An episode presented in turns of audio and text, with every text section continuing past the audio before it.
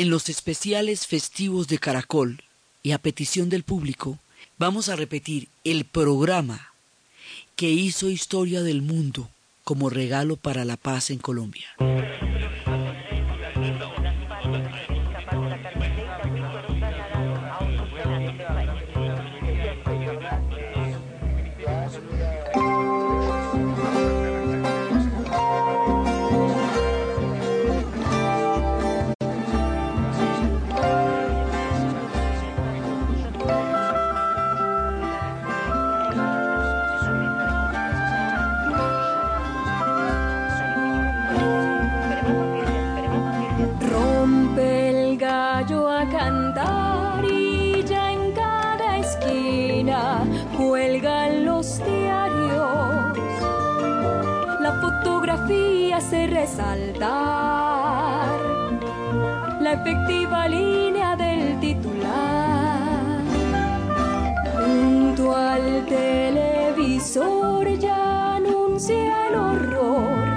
La voz de la radio, pero calladita y sin alardear.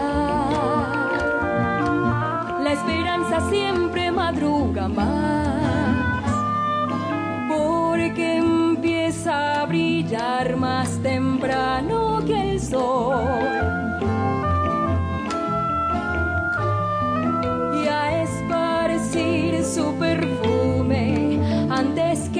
la he visto antes del alba atizando el fogón o empuñando firme su viejo asadón. La vi dibujando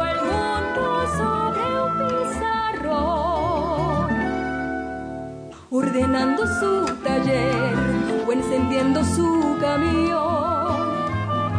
Tiene tantos rostros, anida en tantos años, pero nace en cada despertar. Tiene tantas manos, siempre dispuestas a dar. Tantos corazones que no quieren claudicar. La vi con su bata blanca aliviando el dolor, conjurando el miedo con una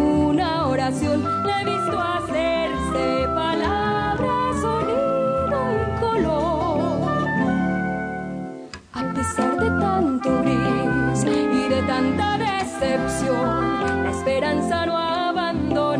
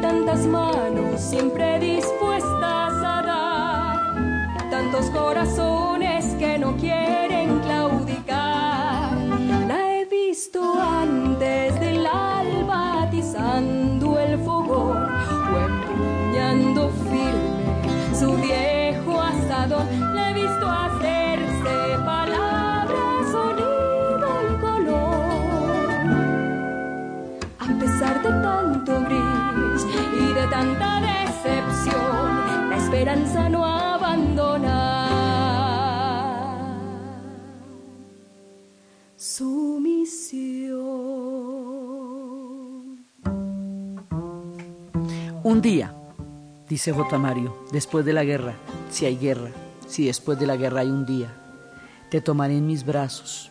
Un día después de la guerra, si hay guerra, si después de la guerra hay un día, si después de la guerra tengo brazos, y te haré el amor con amor, un día después de la guerra, y si hay guerra, si después de la guerra hay un día, si después de la guerra hay amor, y si hay con qué hacer el amor, te haré el amor con amor, dice J. Mario.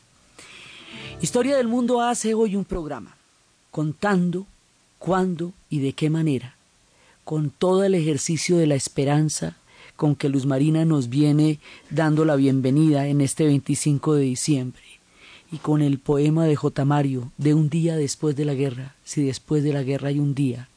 Historia del Mundo hace un regalo de Navidad, un programa de paz para Colombia.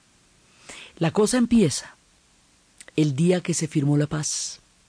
Un día, después de todos los tropiezos, un día después de la guerra, que después de la guerra hubo un día, se firmó la paz. Y se firmó la paz.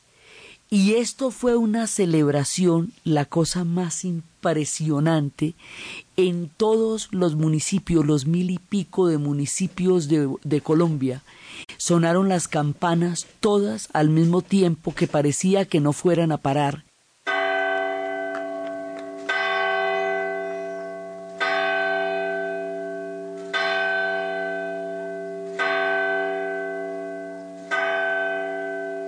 La alegría, el júbilo, era una cosa impresionante. Después de tantos años de conflicto, nadie se imaginaba cómo iba a ser la paz. No había ni referentes de eso. A nadie se le había ocurrido qué podía pasar un día después de la guerra, si después de la guerra había un día. Entonces, al principio fue la euforia, la primera parte fue la euforia, toda la celebración de todo el mundo, la perplejidad, el asombro.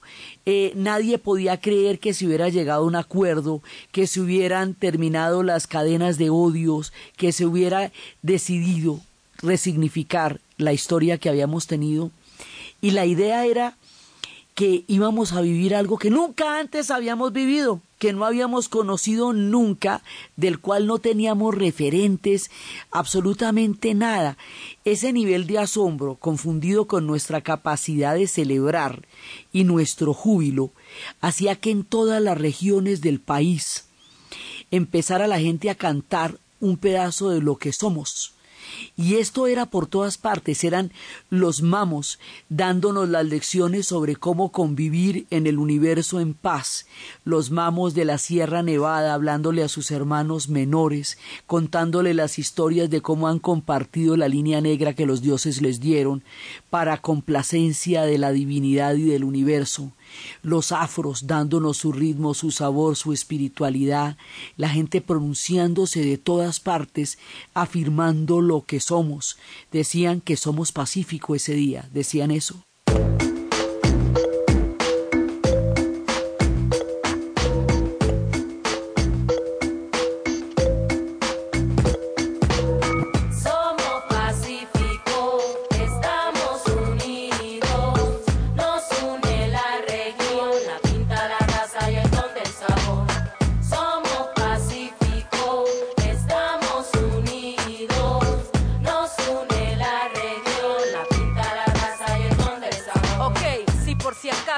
En el Pacífico hay de todo para que goce. Cantaores, colores, buenos sabores. Ok, es toda una conexión como un corrillo. Chocó, vaya, que mis paisanos de Nariño. Todo ese repertorio me produce orgullo. Y si somos tantos porque estamos tan al cucho, bueno, dejemos ese punto a un lado. Hay gente trabajando, pero sin contado. Allá rastrillan, hablan jerguiao. Te preguntas si no has jangueado, si estás quedado, si lo has copiado, lo has vacilado, si dejaste el que está malo o te lo has rumbiado. Hay mucha calentura en Buenaventura. Y si sos chocuano, sos arrecho por cultura. ¡Eh! Somos Pacífico, estamos unidos. Nos une la región, la pinta, la raza y el don del sabor. Somos Pacífico, estamos unidos. Nos une la región, la pinta, la raza y el don del sabor. El gran concierto se estaba preparando. No solamente la gente cantaba en todas las regiones, que era su manera de celebrar la paz, sino un gran concierto donde venía todo el mundo. Bueno, obviamente venían pues Carlos Vives, Shakira, Chopkey Town, Sistema Solar, toda la gente que, que está con nosotros, Herencia Timbiki, era un concierto impresionante. Los internacionales también llegaban, Bono, todos aquellos que van por el mundo apoyando los procesos de paz empezaron a llegar acá y la paz había llegado a la tierra del olvido.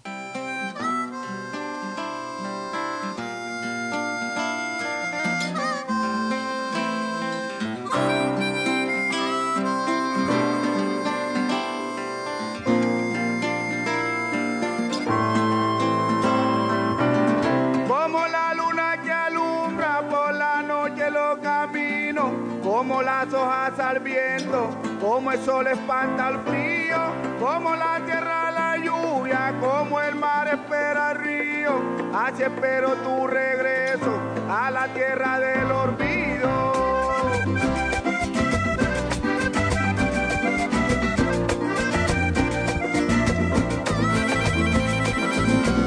Como naufragan mis miedos si navego en tu mirada, como alerta mi sentido, con tu voz enamorada, con tu sonrisa de niña, como me mueves el alma, como me quitas el sueño, como me robas la calma.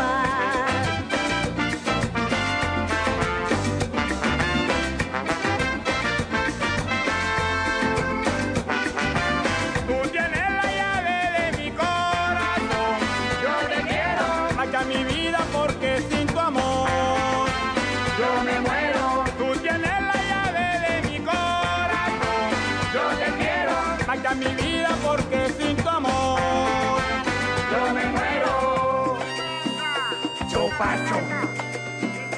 Roncona. Chopacho. Como la luna que alumbra por la noche los caminos, como las hojas al viento, como el sol espanta el frío, como la tierra la lluvia, como el mar espera el río, así espero tu regreso a la tierra del olvido.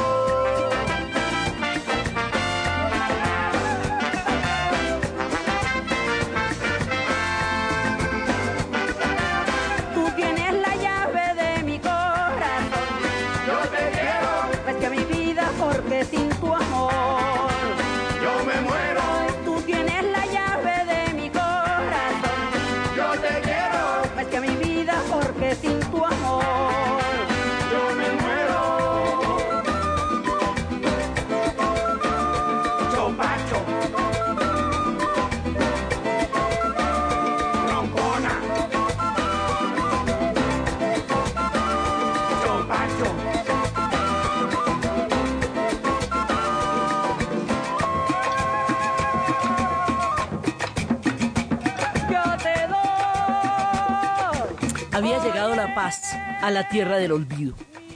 ¿Eso qué quería decir? Quería decir que la gente podía volver a acampar en las quebradas. La gente simplemente cogió sus carpas y empezó a acampar en las quebradas en cualquier parte. Se podía hacer un paseo de olla. Se pudo, después de muchísimos años, se pudo volver a visitar los ríos, volver a pescar de noche, volver a agarrar un carro e irse para cualquier parte, volver a mochilear, montarse en todas las flotas, detenerse en todos los pueblos, estar en todos los lugares. Y la belleza absolutamente descomunal e impresionante de este país se hizo más notoria y más resplandeciente no solo para todos nosotros, sino que el mundo entero empezó a querer visitar un país que siendo de los más hermosos del planeta Tierra se podía ver por primera vez en su totalidad. Las selvas, los ríos, las sierras, el Chocó, el Pacífico, todo se podía ver resplandeciente y maravilloso con toda la diversidad cultural. Empezamos a reconocernos, a querernos, a amarnos, todo lo que nos estaba diciendo William Ospina desde los tiempos de la franja amarilla, al fin lo empezamos a entender de- decidimos romper las cadenas de odios. Decidimos que no se iban a contar más esas historias porque ya no iban a suceder más, no porque no se contaran. Es más, las historias de la violencia se volvieron cosas de cuchos, cosas de viejos borrachos que siempre les daba por esa cantaleta. Los jóvenes perdieron los referentes del miedo y de la violencia, y por eso les parecían historias completamente viejas y completamente pasadas de moda, cantaletudas y canzonas de gente que habitaba otros tiempos que ellos ya no reconocían, porque ya no fueron criados con historias de violencia, porque dejaron de suceder las historias de violencia. Las cadenas de odio que se perpetuaban de una generación a otra dejaron de existir porque la gente se hartó del odio y se hartó de la bronca y se hartó de la guerra. después de más de 40 años de conflicto, la gente decidió que eso ya no aguantaba más. Y que qué pereza tener uno tanto tiempo, tanta bronca, y que qué pereza no ver los nuevos amaneceres. Entonces tomamos experiencias que han hecho en nuestro propio país los macunas y los barazanos en Baupés. Experiencias que ellos tuvieron sobre cómo hacer danzas y cantos de paz después para terminar conflictos viejos que había habido en la Amazonía. Realmente hubo mucha, mucha guerra entre grupos tribales, ¿sí? Entonces después de tantos, hubo un, después de tanta guerra, alguien de los sabedores pronunció, bueno, hasta aquí vamos a dejar esa guerra y firmemos paz. Firmemos paz y vamos a terminar con esa danza. Es símbolo de que llegara un convenio, un, un acuerdo, un acuerdo final desde la guerra, donde ellos firmaron un acuerdo en, en diferentes grupos étnicos que existimos en la Amazonía. Entonces, listo, ahí con esa danza, ellos hubo el pacto de, de finalizar la guerra. De ellos vamos a seguir en paz, en una armonía, de seguir viviendo nuestra, en el mundo. Eso fue el significado de la danza. Ija, Haiya,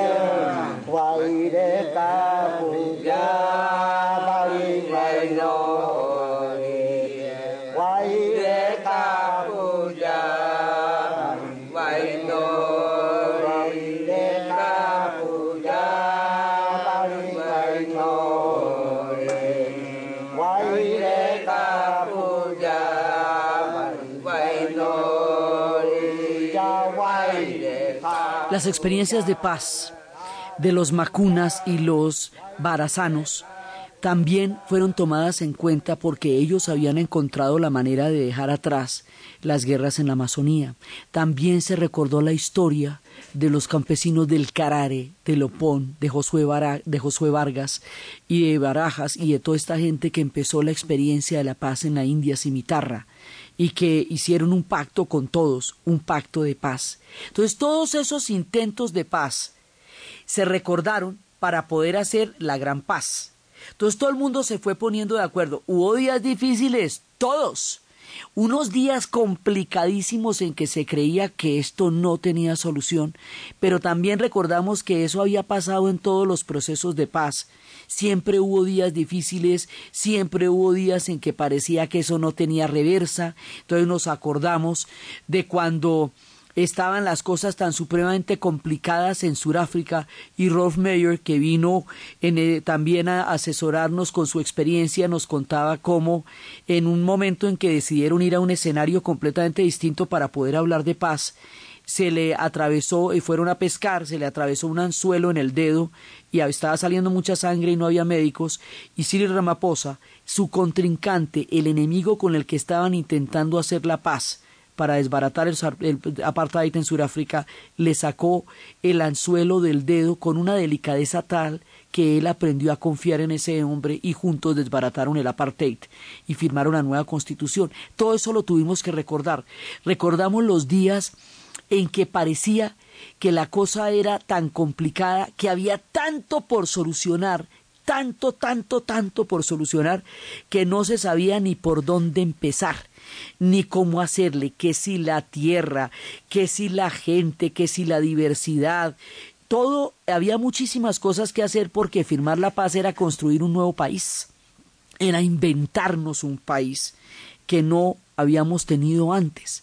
Esas cosas dan miedo, esas cosas dan vértigo, más que miedo dan vértigo, porque la idea de inventarse un cuento que usted nunca antes ha vivido es tan supremamente eh, eh, eh, adrenalínica, riesgosa, asustadora, que a veces parecía que la gente se acomodaba mejor a la guerra porque la guerra estaba inventada y la paz no estaba inventada. Pero se trataba de inventarse la paz. Entonces, inventarse la paz era empezar a perdonarse con la gente y dejar de tener problemas con todo el mundo por todo y empezar a decir es que estamos en un circuito totalmente diferente. Eso se fue volviendo parte de la vida cotidiana. Dejó de ser un tema simplemente de un acuerdo entre diferentes partes del conflicto. Ahora, todo el mundo se fue metiendo, todo el mundo se fue metiendo en la mesa, eh, grupo por grupo, combo por combo, gente por gente, llegaron las mujeres con las agendas de género, y diciendo, bueno, es que eso no se puede hacer si no nos tienen en cuenta a nosotras, porque nosotras hemos sido una parte muy grave de lo que ha sido afectado por la guerra. Entonces llegaron las mujeres, llegaron todos los demás grupos, llegaron los grupos indígenas, llegaron los afros, hasta que eso llegó a tener un nivel de representatividad tan grande que era toda la diversidad nuestra la que estaba hablando y todas las diferentes voces las que se podían escuchar. No solo llegaron los que estaban armados, llegaron los que querían que, tener un espacio en ese punto que se estaba abriendo de la posibilidad de reinventarnos un país. Entendimos que hacer la paz era reinventar un país, era resignificarlo todo, era volverlo a hacer, era pensarnos distinto, era aceptarnos mestizos, colombianos, diversos, afros, indígenas, urbanos, campesinos, agrarios. Primero era mirarnos con la fascinación de un país único en el mundo por su diversidad, su cultura y su riqueza. Ese fue el primer paso. Cuando estábamos en esto es que vamos un momentico a la pausa.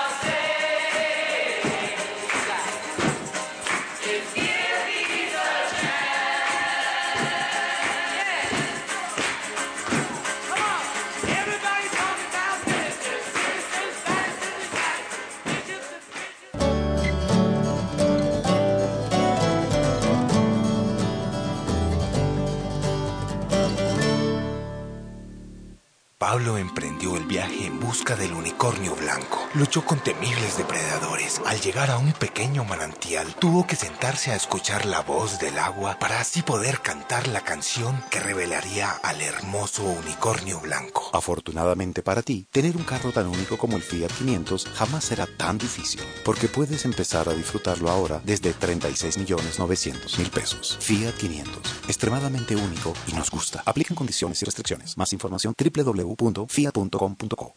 Ahora el alargue es de 9 a 11 de la noche con Vanessa Palacio, Eugenio Baena, Alemán, Omar Sánchez y Steven Arce. Así es, Diego. Además, columnistas, crónicas, grandes invitados y las noticias de primera mano de todo lo que pasa en el deporte. Y las mujeres también nos ponemos la 10 en el alargue. En Caracol Radio, más compañía. No nos falten a esta cita. Este sábado a la una de la tarde, Rafael Villegas se tomará un café con Maximiliano Robles, Chimilongo Robles. Arquero de la Unión Magdalena, Atlético Bucaramanga, Deportes Tolima en la década de los 70. Jugó 169 partidos profesionales. La cantidad de arqueros que se formaron en este tiempo en Unión Magdalena por voluntad de uno, por ganas, ellos jugaban a a un juego que a un arco allá y otro arco acá. Café Caracol, sábados una de la tarde. Conduce Rafael Villegas. Caracol Radio. Más compañía. Este domingo a las 11 de la noche en Nuevo Mundo de Caracol Radio, el Festival Iberoamericano de Teatro de Bogotá lo que todos tenemos que ver. Este año tenemos un, eh, un evento especial eh, y es que eh, hicimos un acuerdo con Casa Editorial del Tiempo y ellos nos están ayudando. Una de las cosas en las que estamos trabajando con ellos es en la búsqueda de patrocinios, que es difícil. Nuevo Mundo, periodismo joven con sentido social. Dirige Norberto Vallejo. Caracol Radio, más compañía. Este lunes 21 de abril a las 12 de la noche a través de Caracol Radio Más Compañía, así canta Colombia. Ay, que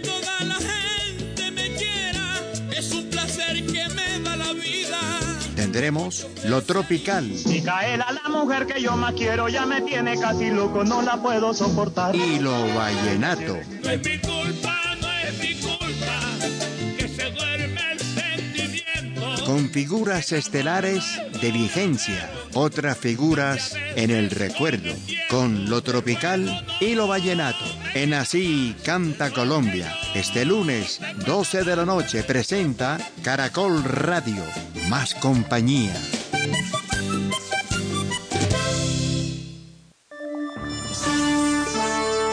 Caracol Radio, señal satélite.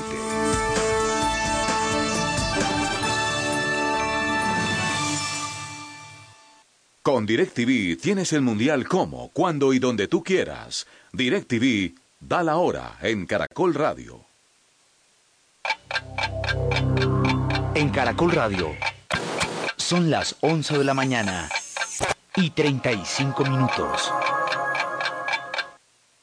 Con DirecTV tienes todo el mundial y ahora todos los jugadores para cambiarlos, coleccionarlos y ser el primero en llenar el álbum Panini. Panini te trae un kit con un álbum más una caja de láminas suscribiéndote a DirecTV con grabación y alta definición. Acércate ya a nuestros puntos de venta. Compra ya. Numeral 332. DirecTV te cambia la vida. El kit Panini es válido para clientes nuevos en planes con tecnología Plus HD Oro Max. La entrega del álbum y las láminas se realizará en la dirección de instalación del servicio de televisión. Promoción válida a nivel nacional del 1 de abril al 31 de mayo de 2014 o hasta agotar existencias. 3.500 unidades disponibles. Mayor información visita directv.com.co términos. Última hora Deportiva Caracol.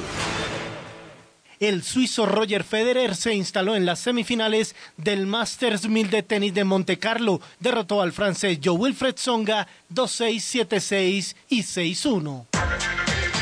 El británico Mark Cavendish no correrá el Giro de Italia que se disputa entre el 9 de mayo y el 1 de junio y se concentrará en preparar el Tour de Francia, informó hoy su equipo Omega Pharma cuando detalló el programa del campeón del mundo de 2011. Omega Pharma es el mismo equipo del colombiano Rigoberto Urán, quien comandará su escuadra en la vuelta que recorre Italia. Cavendish, de 28 años, correrá la vuelta a Turquía, después viajará a Estados Unidos para correr la vuelta a California y por último participará en la vuelta a Suiza.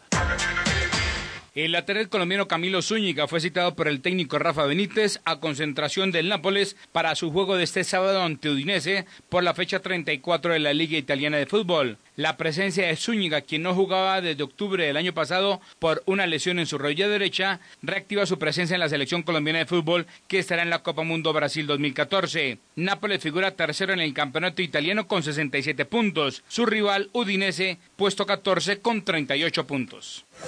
Más información en www.caracol.com.co y en Twitter, arroba Caracol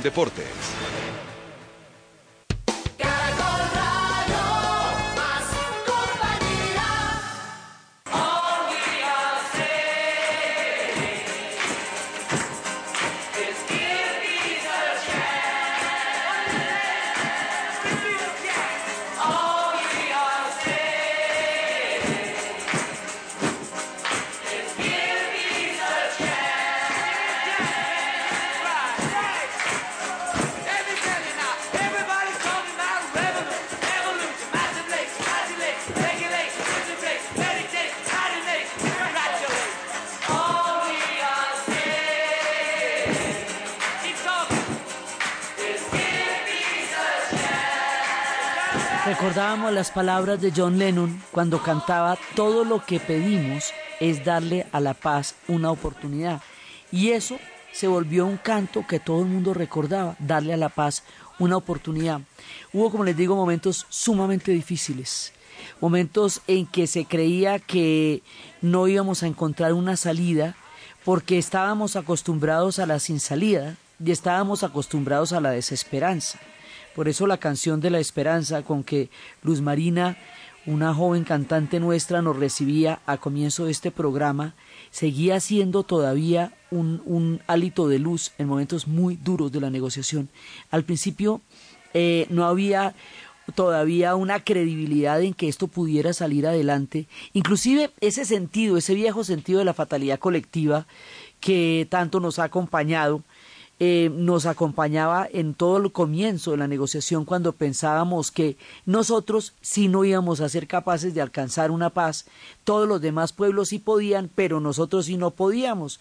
Los más difíciles, los más pesados, la gente que tuvo historias tan horribles como las de Sudáfrica y de Irlanda, sí podían, pero nosotros no, como si estuviéramos hechos de un material totalmente distinto, como si nosotros no fuéramos tan humanos como los humanos, no tuviéramos conflictos como los que tienen conflictos y no los pudiéramos resolver como ellos los pudieron resolver.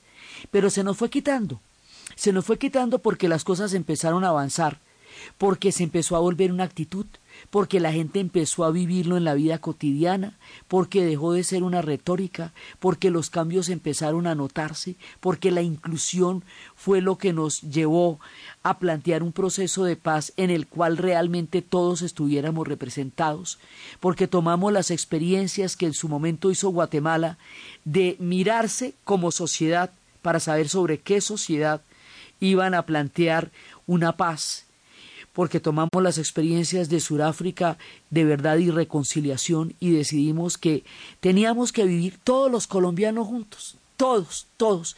No podíamos echar a nadie, nadie podía eh, dejar de ser colombiano porque todos íbamos a vivir en la misma casa. Llegamos a esa conclusión simple y sana no podía eso era era como la guerra de los roses ninguno se iba a ir de la casa la casa era de todos la selva era de todos la tierra era de todos el campo era de todos y llegamos a la conclusión de que teníamos que ponernos de acuerdo para la foto porque no tendríamos más destino si no lográramos hacerlo. Cuando logramos entender eso y lo entendimos de verdad, es decir, empezó a entenderse en las relaciones, en la vida cotidiana, cuando empezó a hacer una consigna, cuando empezó a hacer una actitud, eso empezó a transformar los corazones. La paz transforma los corazones y normalmente los acuerdos políticos son el reflejo de eso.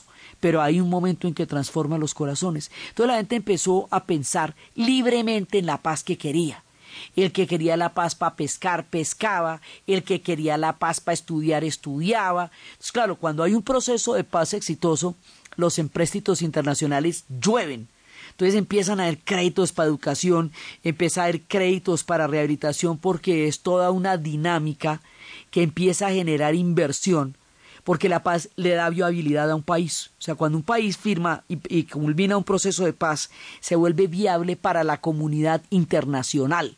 Hasta negocio se vuelve, porque, porque la gente empieza a invertir porque da seguridad, da la sensación de que es un país capaz de respetar sus pactos y sus palabras y por eso vienen todas las inversiones.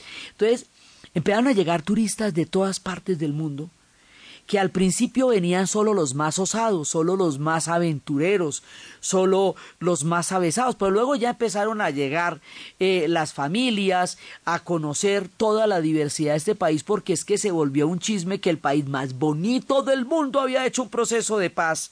La gente estaba tan asombrada, tan asombrada que nos miraban con la misma incredulidad con que se vio ver salir a Mandela de la cárcel o llegar a Martin Luther King a Washington y pronunciar el discurso que decía que él tenía un sueño en el cual un día sus hijos iban a vivir en un país en donde serían juzgados por el contenido de su espíritu y no por el color de su piel. Y él empezó a, a tener un sueño. Nosotros tomamos los sueños de todo el mundo. Nos ayudaron muchísimo las experiencias de todos los pueblos, los asesores que vinieron a compartir con nosotros lo que ellos hicieron, pero creamos nuestra propia paz con nuestros propios símbolos, con nuestros propios sueños, con nuestras propias esperanzas, con nuestra propia mirada. Y la cosa salió tan impresionante que nos volvimos un referente para todos los pueblos de la tierra. Y entonces estas personas que estaban sentadas a la mesa se volvieron después superestrellas porque el mundo entero lo requería para que les contaran a otros pueblos cómo fue que lo logramos, de qué manera nos transformamos, las experiencias campesinas, las experiencias indígenas, las experiencias urbanas, los raperos, toda la gente de la barra, de la galla, hasta las barras bravas estaban el día en que se firmó la paz y estaban ahí más recochando que cualquier otra cosa porque, porque era otra la jugada, ¿sabe? Era otra la jugada, ya estábamos, era en otra vuelta, ¿sabe? Entonces, lo nuestro fue tan impresionante que el mundo empezó a mirarnos con ojos de asombro, el mismo asombro que nos tomó a nosotros creérnosla y de verdad empezar a vivirla, le empezó a tomar al mundo aceptar y creer que nosotros solos sí habíamos sido capaces de sacar adelante no solo un proceso de paz, sino una transformación de un país en un país incluyente, con oportunidades, diferente al que habíamos tenido antes. Entonces, como le digo, como no lo habíamos vivido, no sabíamos lo que eran esos atardeceres en el llano, las fogatas, lo recordábamos de infancia los que teníamos infancia antes de que las cosas se hubieran puesto tan complicadas como se pusieron. Pero entonces ya no era un cuento, ya efectivamente se podían hacer fogatas en cualquier parte donde hubiera una quebrada, simplemente la gente se bajaba y, y, ponía una fogata, un paseo de olla y ahí pasaban tres días. Y los perros volvieron a ladrarle a la luna y no a los extraños. Y el miedo desapareció de los campos. Y al desaparecer el miedo, el dolor fue cediendo como cuando a uno se le cae, se le acaba un dolor de muela, que al principio no puede pensar en nada más, pero después de que se le ha acabado por completo el dolor de muela, ya ni siquiera se acuerda cómo era el dolor de muela, porque los dolores tienen esa posibilidad. Cuando ya se han acabado, eh, se vuelven un recuerdo cada vez más difuso.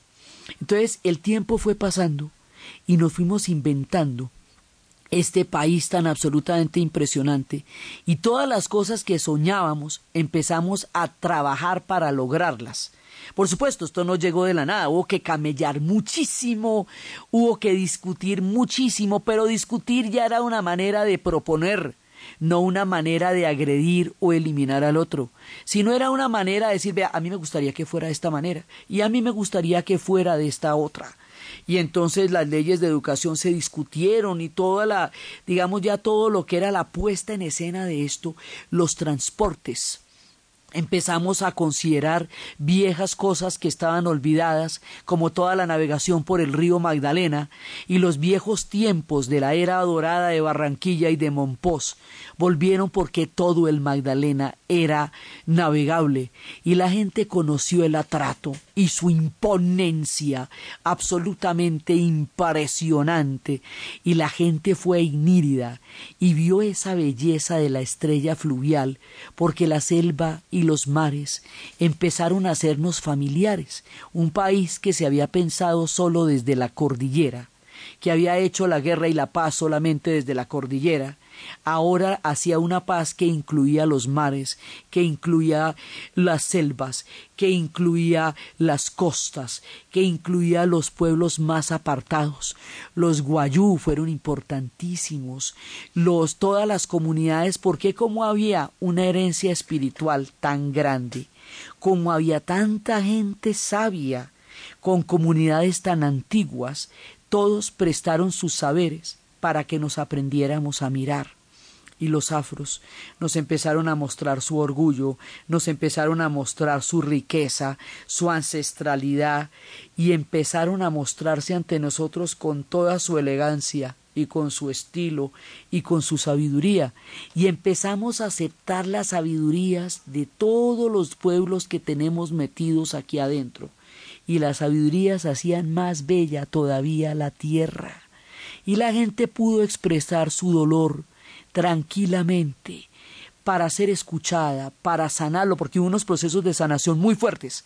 Como había tanto dolor y había tanto odio, los procesos de sanación fueron también muy, muy fuertes. Y, y hubo, claro, hubo toda una catarsis de todo el dolor, de todas las cosas que habían pasado, pero la catarsis se hizo era para salir adelante, para voltear la página, para echar para el frente, y no para quedarse en la memoria del dolor. La memoria se resignificó y la memoria no se volvió, primero no se volvió solamente la, la memoria del dolor, porque empezamos a recordar el ferrocarril para poderlo volver a hacer, la flota mercante gran colombiana cuando recorríamos los mares, entonces necesitábamos empresas marítimas para un mundo donde la cuenca pacífica es absolutamente eh, eh, importante en la noción de futuro. Entendimos que estábamos en un mundo globalizado, resignificamos la idea de la guerra por la idea del trabajo y empezaron a llegar como en el Uruguay computadores a un montón de lugares que le abrieron a la gente las posibilidades de ver el mundo desde otro desde otra perspectiva. Y la gente pudo escoger sobre todo los pelados pudieron escoger qué querían ser, si querían ser músicos, si querían ser deportistas, porque ya no tenían la, el, miedo de creer que tenían que ser soldados de cualquiera de los bandos, porque ya no había bandos y ya nadie los iba a reclutar y los pelados podían jugar frescos, porque ya ese, ese tema ya no era tema, porque ya lo que había era que pensar qué quieren hacer en la vida, en la región, empezaron también las universidades, los colegios, la inversión en educación fue gigantesca. Tal vez esa fue la clave. De pronto haber entendido que un proceso educativo masivo, poderoso, presente, importante, decisivo, fue uno de los elementos que más nos ayudó a consolidar la paz, porque la hizo, la hizo posible para el futuro. O sea, cuando usted está metido en la educación, pues está trabajando futuro. Entonces, yo creo que fue eso, porque muchas veces nos preguntaban, pero ¿qué fue lo que hicieron? Bueno, y uno no sabe, porque estas cosas tienen unos componentes irracionales increíbles. Eh, lo mismo que yo sentía cuando les preguntaba a los libaneses, cuando les preguntaba a los surafricanos en esa mesa, esa noche en Johannesburgo, ¿cómo hicieron? ¿Qué pasó? Y la gente realmente no puede decirlo en palabras, porque lo que hizo posible esto no sucede exactamente en la razón, como tampoco la guerra sucedía en la razón, la paz tampoco sucede exactamente en la razón, sucede en alguna parte del alma que transforma los corazones y que hace que los perpetradores se pongan al servicio de las comunidades donde pasaron cosas terribles y que dediquen sus manos al trabajo y que las víctimas encuentren el perdón que les permita la paz en el alma y poder seguir adelante cultivando, viviendo, regresando. El retorno de la gente a las tierras donde han salido, a las tierras del olvido, fue uno de los puntos más emocionantes, porque había muchos rituales y muchas ceremonias para regresar porque la gente recordaba los sitios de donde había salido y se habían puesto entonces a recuperar las chacras y los campos y empezaron a florecer y estas super mega cosechas. Si habíamos tenido cosechas tan buenas en tiempos tan duros, imagínense en La Paz, pues las cosechas eran una cosa de dar alaridos, aquí donde se cae una semilla y brota cualquier cosa, en una tierra de la fertilidad de la nuestra, y los atardeceres y los verdes de la montaña, y la gente recorriendo hay un sentido de hermandad. Se creó un sentido de hermandad, eh, una euforia, un sentido de esperanza, un profundo sentido, como no habíamos sentido nunca, nunca en la vida nos habíamos sentido así. Así que este sentido de esperanza eh, se volvió parte de nuestra vida. Y esa esperanza individual que todo el mundo siempre tuvo en Colombia, se volvió una esperanza colectiva. Y esa sensación de triunfo, de, de poderlo hacer todo, que cada colombiano por aparte tiene, de repente hizo clic y se volvió una sensación colectiva. Y empezamos a imaginarnos y a vivir lo que primero tocó imaginar para poder hacer, porque lo que uno no se imagina no lo puede realizar. Entonces, imaginar la paz fue de las cosas más difíciles por lo que les digo, porque no había referentes, porque solo teníamos la imaginación de la guerra. Entonces imaginar la paz empezó por imaginar el territorio, empezó por imaginar los atardeceres, empezó por imaginar el retorno, empezó por imaginar la solidaridad, empezó por imaginar todo lo que podemos hacer juntos. Después, lo que imaginamos pudimos empezar a realizarlo con la capacidad que tenemos de inventiva y de recurso, no fue tan complicado. A la final eso no fue tan complicado. Fueron más complicados los tiempos para lograrla que ya, que ya el momento en que la hicimos.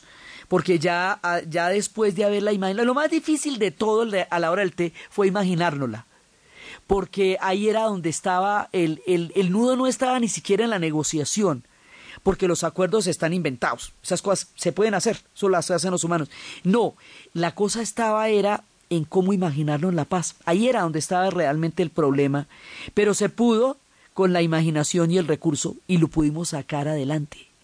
Y cuando lo pudimos sacar adelante, entonces empezamos a realizarlo y empezamos a, a vivirlo y al empezar a vivirlo nos fue resultando natural, no parecía tan complicado como durante tantas generaciones los vimos. Entonces, claro, los pelados que nacieron acá, después de esto, nacieron en un universo tan diferente, tan absolutamente diferente, que no podían ni siquiera concebir el mundo en el cual habíamos vivido antes. Por eso les digo que eso se volvió una narración ya como de viejos, porque no, no tenía referentes para los pelados de ahora que empezaron a nacer en un mundo global lleno de oportunidades. Paró el éxodo. La gente dejó de irse. Porque lo que, eso aquí era donde estaba bueno. Esto no se vaya que esto se compone. Así fue. Eso empezó a poner bacano fue aquí porque además las crisis de Europa empezaron a hacer devolver millones y millones de personas que habían pensado en que no había esperanza. Llegaron los toda la gente que estaba en el Canadá se vino a ensayar a ver cómo era esto, la gente que estaba en Europa retornó. El retorno de esa cantidad de gente muchos de los cuales eran eh, los cerebros, los intelectuales, los trabajadores, se necesitaba para todo, porque se necesitó mucho, mucha gente, se necesitaban todos los profesionales, la gente de todos los oficios, la gente de todos los campos, tanto como se necesitaban las sabidurías de los pueblos indígenas y espirituales, también se necesitaba la pericia de los profesionales que se habían ido ya hacía mucho tiempo cuando habían perdido la esperanza de que esto se mejorara, la gente que estaba en el exilio, pudo volver fresca y tranquila a caminar por la séptima normal, porque ya no había escama de nada. Entonces, con el retorno de toda esta gente, pues ese capital humano dinamizó muchísimo, muchísimo nuestra industria, nuestra capacidad de generar opinión, nuestra industria editorial. Tuvimos apoyo, no hicimos solos, pero cuando la hicimos tuvimos mucho apoyo porque era tan sorprendente. Además, nosotros somos un país absolutamente estratégico en la geografía del continente. Una paz en esa esquina donde se unen los continentes impacta toda la región. El impacto fue hemisférico. Los mexicanos que habían vivido también la pesadilla empezaron a decir, bueno, hay que ponernos las pilas también porque estas cosas se pueden la misma región empezó a sentir que lo que estaba pasando cambiaba toda la el mismo aire de América Latina cambiaba por la importancia de la paz en Colombia. Entonces recordábamos las, las palabras del presidente del Uruguay, Mujica, cuando nos decía que la paz en Colombia iba a afectar a todo el continente y que era absolutamente necesaria. Y claro, entendimos cómo era de necesaria entendimos cómo estabilizaba geopolíticamente la región el que nosotros estuviéramos en paz porque eso nos constituía en un punto nodal. Empezamos a crecer, a volvernos increíblemente poderosos. Toda la vida nos habían dicho que el día que nos pusiéramos de acuerdo para la foto, esto se iba a poner increíble, porque tenemos todos los recursos y los privilegios de la geografía, de los dos mares, de las montañas, de la riqueza Solamente había que ponerla a dinamizarla para nosotros, para nosotros mismos. Pero para eso había que ponernos de acuerdo para la foto y hacer un país para todos los colombianos. Entonces, cuando todos los colombianos empezamos a sentirnos que este era realmente nuestro país, dejó de ser atractivo irse a, a, a crear todos unos los hijos divinamente educados con todas las pilas para regalárselos a Francia, para regalárselos a Canadá, para regalárselos a Estados Unidos, cuando necesitábamos todo este todo ese parche aquí, trabajando para nosotros y para ellos mismos. Empezamos a dejar de creer que el pasto era más verde en otra parte, para ver qué tan bonito era el pasto aquí. Y eso, ese solo cambio de mentalidad inmediatamente hizo posible la puesta en escena de la paz porque si partíamos de la base de que nadie se iba a ir, que había que convivir todos con todos, todos los intereses de todo el mundo tenían que conciliarse, para hacer viable esta realidad. Y al hacerlo, lo logramos. Construimos nuestra propia versión del país del arco iris. Pero nuestro arco iris estaba compuesto de verdes y de azules, de mares y de tierra. La experiencia fue tan enriquecedora que todos los que vivimos en ese día y en ese momento recordaremos para siempre la sensación de lo que pasó el día que firmamos la paz. Así empezó una nueva era, maravillosa, espléndida, fantástica, de la cual nos sentimos todos agradecidos por haber hecho ese esfuerzo colectivo, de haber soñado, creado, llevado a cabo, imaginado e instituido una paz en Colombia. Esto sucedió cuando estábamos hablando un 25 de diciembre en la Navidad del día que llegara la paz a la tierra del olvido. Y cuando eso sucedió, los pueblos condenados a cien años de soledad tuvimos por fin y, de, y, y para siempre una segunda oportunidad sobre la tierra. Entonces, desde los espacios de lo posible, de lo probable, de la utopía, del sueño, de la realidad, del regalo que significa la paz para nosotros, de la posibilidad real de transformar y crear un país y un futuro, imaginándolo y haciéndolo para nosotros y para todos los demás, y desde lo que el mundo puede llegar a asombrarse de semejante hazaña en un día de Navidad, en la narración de Ana Uribe, en la producción Jessy Rodríguez.